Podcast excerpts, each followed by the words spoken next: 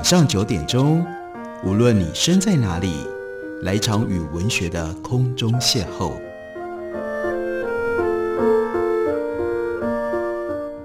杨照谈书，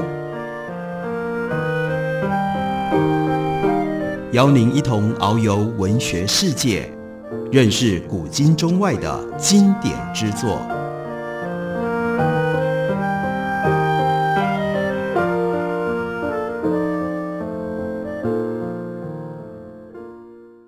各位听众朋友，大家好，欢迎收听杨照谈书。本节目以台北广播电台 FM 九三点一，每个星期一到星期五晚上九点为大家播出。我是杨照。在今天的节目当中，要为大家介绍的这本书是麦田文化的新书，中文翻译的书名叫做《家的永恒滋味》，这是从英文翻译过来的新书，作者是 Fanny Singer。Fanny Singer 是谁呢？我们不得不先提到他的母亲。还好，作者。应该不会反对我们说她是 Alice Waters 的女儿，因为这本书开头第一篇文章就是 Alice Waters 所写的引言。Fanny Singer 就是 Alice Waters 的女儿。对于 Alice Waters，如果大家关注一九六零七零年代美国嬉皮文化、嬉皮运动的变化跟发展，或者是当然为数更多的。那就是对于美国的美食餐厅，乃至于全世界的本土食材运动，它之所以变得如此流行的潮流有所接触的话，那你也就应该听过 Alice Waters 这个人，她一度是嬉皮运动当中的非常重要女性要角。然而，接下来她转身到了嬉皮运动退潮之后，她在美国的。伯克莱大学旁边，开始了他的华丽转身，他就变成了一位了不起的大厨。接下来是一位非常成功的美食餐厅的经营者。Fanny Singer 作为 Alice Waters 的女儿，她写这本书是回忆，同时是用食物来贯穿她种种的回忆。母女两个人有非常深厚的情感，所以。当回忆的时候，Fanny Singer 就会用这种方式来跟我们陈述。他说：“我判断我妈妈是否满意我带回家的男朋友，其中的一个特别的方法是看妈妈有多主动，用壁炉烤鸡蛋给这个男生吃。当然，生火让柴火烧到完美的闷烧状态，搭建一个。”像是 Salamander 式的小烤箱，Salamander 是中世纪欧洲传说当中的火蛇。大家可能有人知道，有一家鞋店，鞋子的名牌就叫做 Salamander，那就表示说那个鞋像是用这种神奇的蛇的蛇皮做出来的神奇的鞋。好，Salamander 最有名的是他们不怕火，所以为什么叫做 Salamander 式的？小烤箱，然后可以均匀分散热源。最后呢，将一颗鸡蛋放在长柄的汤匙里，放到壁炉里，用炭火烤熟。鸡蛋膨胀，边缘发皱，看起来像苏芙蕾的早餐点心。过程大费周章。不过做这种特殊的鸡蛋料理，不只是凸显了妈妈中意我男友的程度。也让他有机会小小的对我的男友卖弄风情一下。如果他觉得眼前的男子特别迷人的话，女儿菲尼就说：“如今回想起来，我才知道妈妈在玩什么把戏。”眼神微微低垂，将边缘皱得像花边一般的鸡蛋放在大蒜吐司上面，温柔地递给那个男生。那个吐司从烤箱里拿出来的时机。总是恰到好处。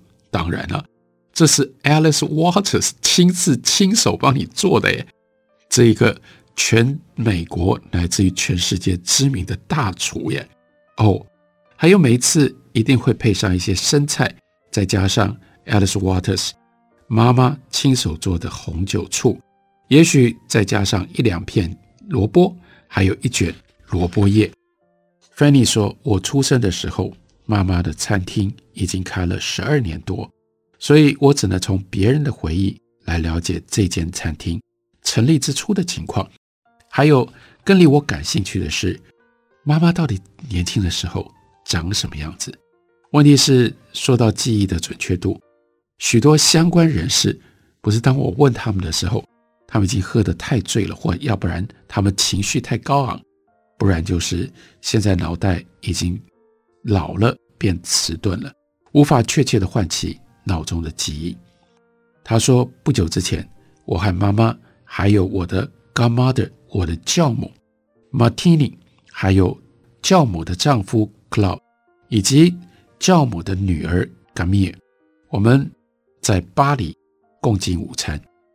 一九七零年代初期，Martina 和 Claude 他们住在 Berkeley，还能是哪里呢？Claude 是那个时候伯克莱大学的数学系博士后的研究生，Martina 则是艺术家跟品味细腻的、很会煮饭的人，是我妈妈早期合作的伙伴之一，甚至曾经和 Alice Waters 一起写了一本书，就叫做。Chez Panisse，Chez Panisse 就是 Alice Waters 让他声名大噪的那家重要的餐厅的招牌。Chez Panisse Pasta Pizza and Cazone。Cazone 就是包起来的 pizza，，或许有人知道。而且呢，是 Martini 在书里面做插画。他们住在伯克莱的时间，卡米尔出生了。时间是餐厅在一九七一年开幕之前不久，所以在巴黎的午餐有这样一段对话。妈妈说：“哎，开幕那天你们都有来吗？”马蒂尼就说：“当然。”Alice，你会连这种事情都忘了吗？妈妈就说：“我对那天晚上的印象已经有点模糊了。”克劳就说：“等一下，我们有去？”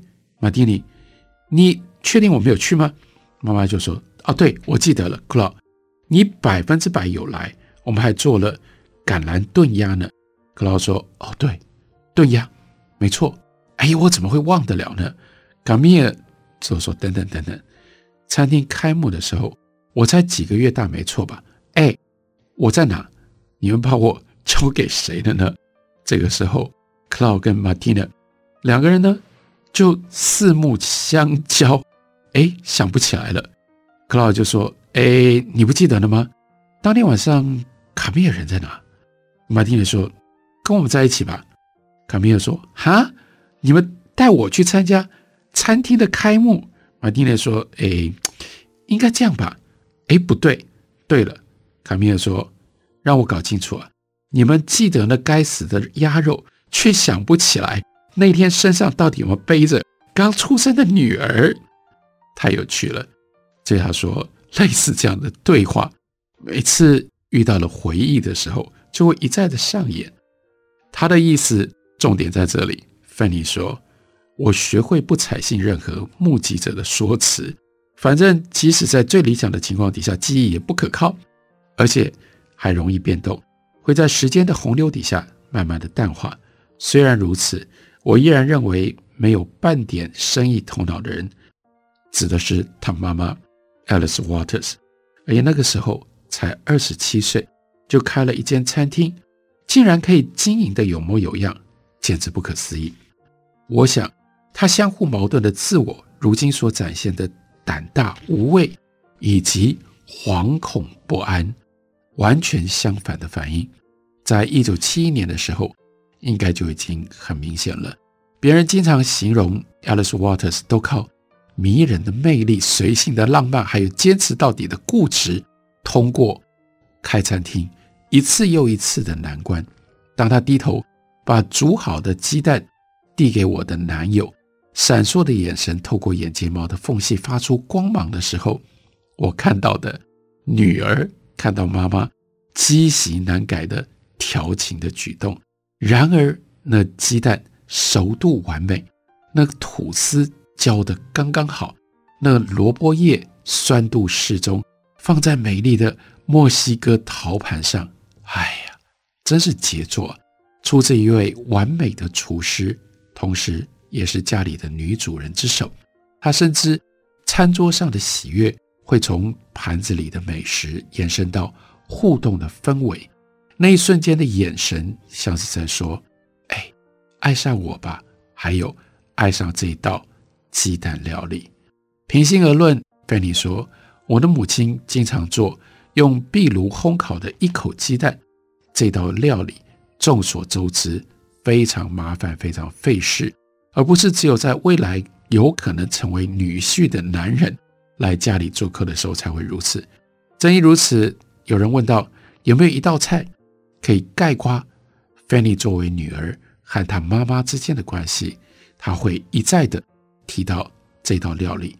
原因或许是用到了壁炉，在那前方零点几平方公尺的料理区。是我看他互动最密切的地方。然而，大部分是因为妈妈在柴烧的明火上烹调的那个样子。在众多技能当中，母亲让女儿印象最深刻的，就是那种能够感知跟预期火势变化的能力。而之所以如此，也许是因为我显然就没有遗传到这样的能力。烤汉堡的时候。我总是为了安全起见，把肉排烤到最熟。我的鸡肉也一向烤过头。相较之下，母亲似乎能够感应跟控制火焰的强弱变化，尤其是烤羊排的时候。Alice Waters 会在晚餐时候安顿好菜肴，然后呢，懊恼地说：“哎呀，牛排煎得太熟了。”但是女儿的印象，女儿的回忆。我从来没有吃过他煮到过熟或者是不够熟的食物，真的是个大厨啊！出自他的手的料理，向来都呈现食物应该要有的味道。女儿用这种方法描述母亲，以及描述母亲和他的互动。休息一会儿，等我回来继续聊。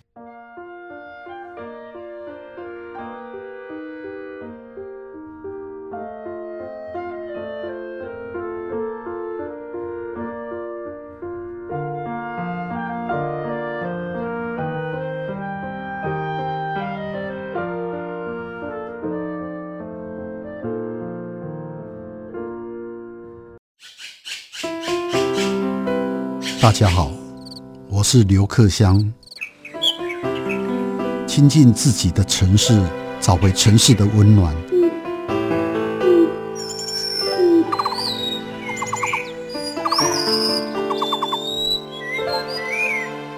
听见台北的声音，就在台北广播电台，FM 九三点一，AM 一一三四。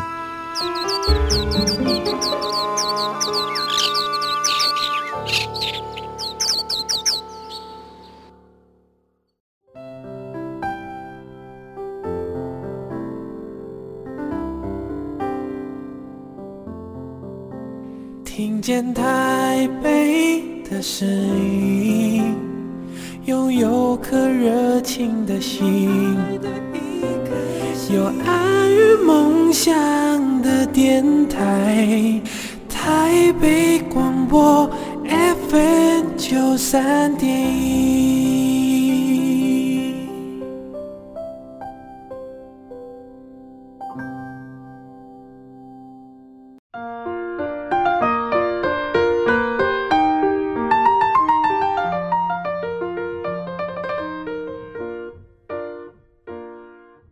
感谢您继续收听《杨照谈书》。本节目于台北广播电台 FM 九三点一，每个星期一到星期五晚上九点，为大家播出到九点半。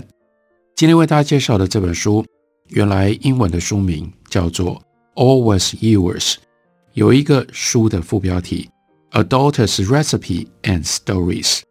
这个作者是 Fanny Singer，中文翻译叫做《家的永恒滋味：食物与爱的美味实践》。为什么特别讲到 recipe、recipe and stories，讲到食物和爱呢？因为 Fanny Singer 是透过和他母亲的关系来写这样的一本回忆，而他的母亲是鼎鼎大名的大厨、餐厅经营者 Alice Waters，甚至有人说，美国的创意料理从法式转而带有真正的美国风格。它的主要的开创者就是 Alice Waters。可是，作为这样的一个创意大厨的女儿，会有什么样的生活经验呢？Fanny Singer 就这样描述早晨。他说：“以前我家在早上片刻不得安宁，充满了一间屋子，从睡梦当中苏醒之后会有的各种声音。热水哗啦啦地冲入浴缸，炉子上的水壶发出尖叫，地板被来来去去的脚步压得嘎嘎作响，还有其他的声音。那是母亲在厨房壁炉那里堆叠木材，折断葡萄藤来当火种，放入揉成一团的报纸，划一根火柴，生起火来。”他说，在我的记忆当中，厨房的壁炉每天都烧着柴火，尽管实际上应该不是这样。然而，母亲点火烧柴，利用精心调控的火候来烹煮食物，这是她的日常仪式，也是女儿和母亲之间永远的连结，是女儿出门上学前和妈妈在厨房共度的美好的回忆。他们家住在伯克莱。在伯克莱的这栋房子，厨房是一个宽广的矩形的空间，一张砧板桌占据了大半边的空间。用餐区的中央摆了一张表面光滑的椭圆形大理石餐桌，和室内的壁炉平行而立。父亲跟母亲当初在一九八二年翻修这栋房子的时候，最大的工程就是要把这两个区域给打通。但是要盖一大座砖砌的壁炉，中间还要包括一个烘焙烤箱，还有高度到腰部、方便火烤的开放式火炉，所以他们的壁炉是拿来烹调用的。另外还得要配上烤肉架，这一点都不容易啊！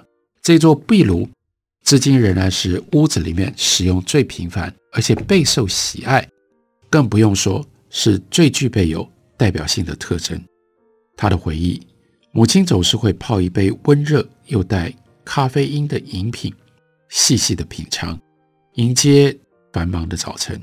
我还小的时候，那是一杯奶味特别醇厚的咖啡欧蕾，法国人偏爱的早餐咖啡。而这促成了1984年叫做咖啡 Fanny，Fanny 就是这个女儿的名字。咖啡 Fanny 开幕地点在我们家的同一条路上，我和我的叔叔 Jim 一起经营这间咖啡厅。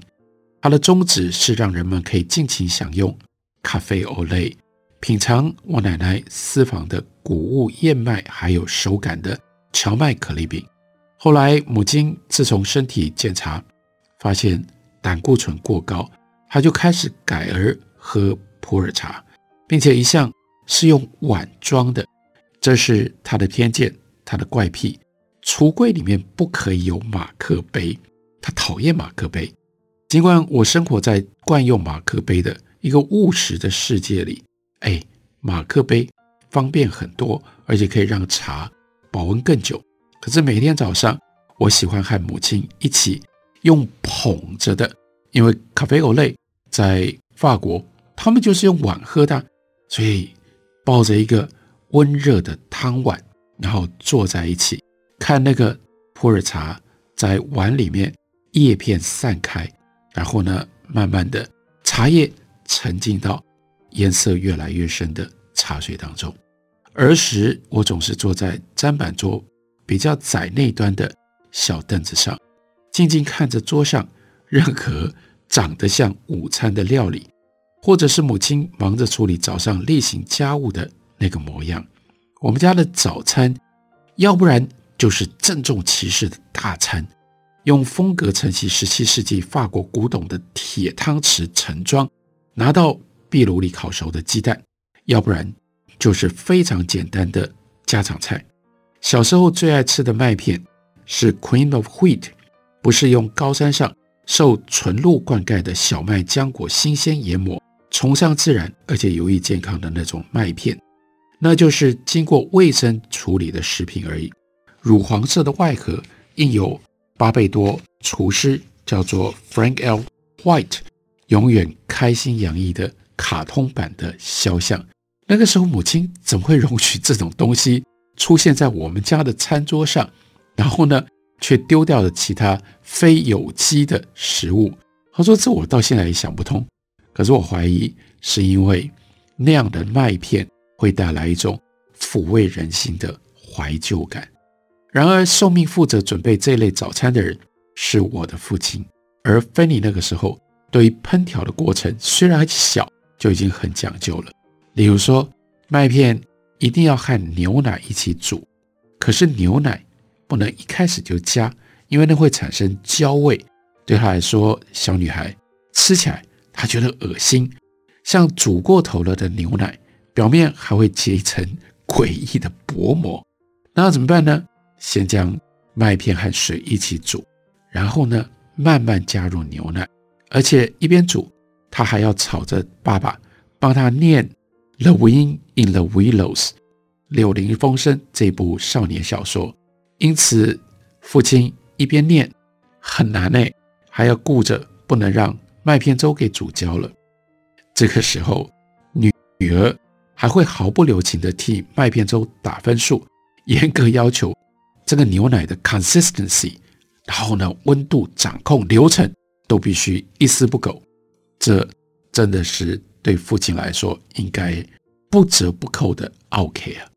话虽如此，他回忆小时候我最爱的早餐是三分钟鸡蛋。运气好的话，可以吃到水煮的恰到好处的阿伦卡纳蛋，还开心的拿了金盏花一般的橘色的蛋黄来配涂满奶油的吐司条来吃。他说，这在我家是少数利用冷冻库放了好久的零碎奶油所做成的料理。这是因为家里基本上是橄榄油当道，奶油很少用，所以奶油呢，就只能够去冷冻库。他说：“对那个时候的我而言，没有比奶油更好吃的食物了。微微的咸味，另外油脂跟顶点面包店老面吐司的酸味，完美的交融，滋味棒极了。那种吐司的边缘酥脆到，甚至会割伤你的嘴角。母亲拥有灵媒一般的第六感，总是能够把鸡蛋煮到恰到好处。”烹煮的时间当然不止三分钟，其实这就是非常软的半熟蛋。可是呢，我们就把它称之为叫三分钟蛋。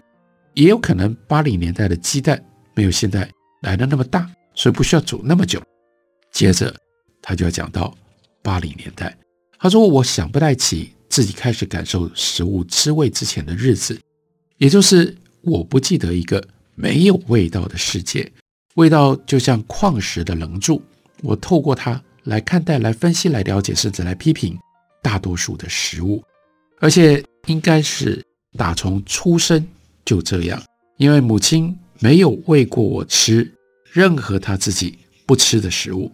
其实我小时候吃的大部分就是母亲吃的东西，只是稍微磨得比较碎一点。不过他也会问我，等我大一点的时候，知道如何描述自己的感受的时候，说：“哎呀，刚刚吃的东西味道如何呢？”他鼓励我表达味觉感受，并且去建立我自己的饮食喜好。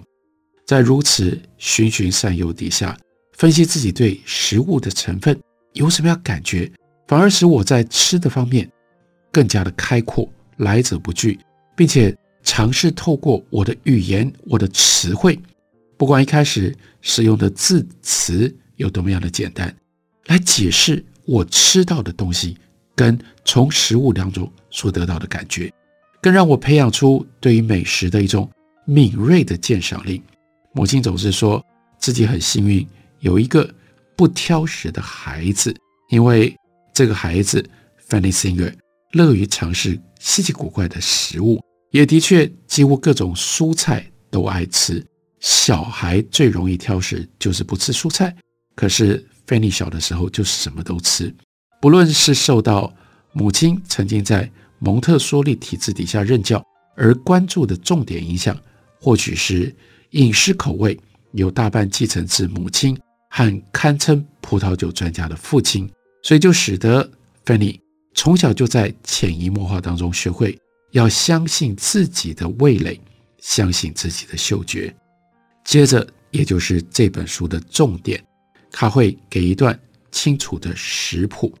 这食谱教了很多美感，例如说，在英格兰，没有人把鸡蛋冰在冰箱里，也没有超市会把鸡蛋陈列在冰柜里，因为在英国，鸡蛋不像美国那样在贩售之前清洗过，所以鸡蛋本身表面有一层防护膜，可以室温保存。他说：“我过了好一阵子才适应，逛超市的时候要到洗衣精那一区才能够找到了鸡蛋，而不是在牛奶的那一区。”但是大家真的要听一下，说到做菜，鸡蛋最好以室温保存，比冰场来得好。你有看过食谱建议选用冷冰冰的鸡蛋吗？没有这种食谱，许多食谱会建议你。用室温甚至有一点点温热的鸡蛋，那就是因为没有冰过的鸡蛋滋味更好，可以更快打发，更容易熟成，而且乳化的效果更好。前面讲到三分钟鸡蛋，他认为那就是因为八零年代的鸡蛋比较小，而且呢，八零年代鸡蛋不会放在冰箱里，用室温的鸡蛋去做蓝莓配吐司条跟鸡蛋。这是很重要的一个秘诀。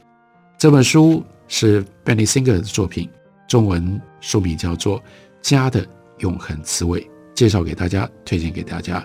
感谢您的收听，明天同一时间我们再会。